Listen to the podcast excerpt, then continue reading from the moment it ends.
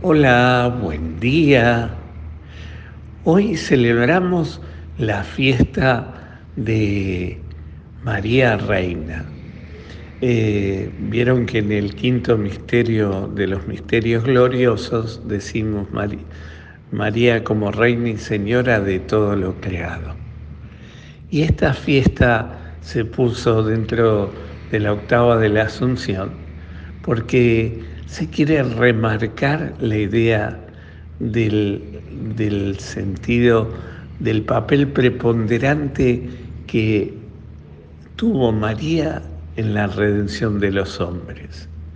El sí de María a Dios y la puesta al servicio, disponible siempre a cumplir la voluntad del Padre, la lleva a María a, a, hacer, a subir a los cielos y desde allí ser coronada como reina y señora de todo lo creado.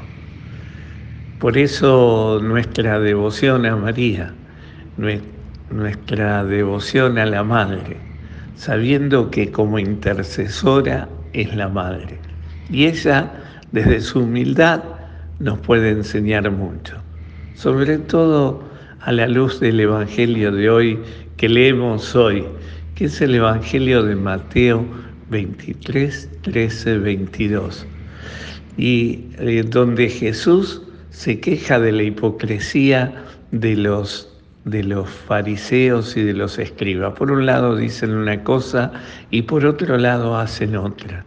Están en el cumplimiento minucioso de ciertos detalles y después no terminan haciendo la voluntad de Dios que es lo más importante.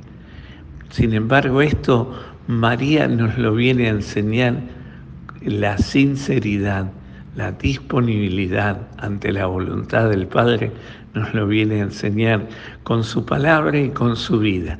Toda la vida, aún hoy, la palabra es el cumplimiento de la voluntad del Padre, la disponibilidad a lo que Dios quiere, pero con sinceridad, no como un cumplimiento, cumplo pero miento.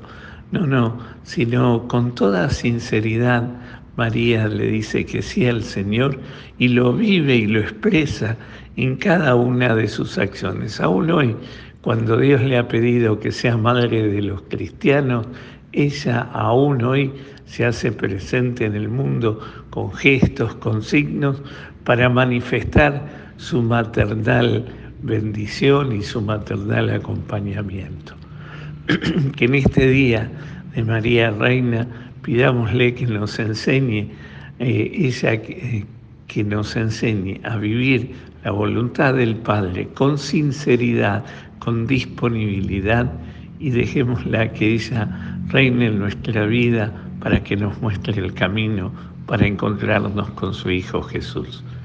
Que el Señor hoy te conceda un maravilloso día, te llene su gracia, te dé su paz y te conceda su bendición, Él que es Padre, Hijo y Espíritu Santo. Amén.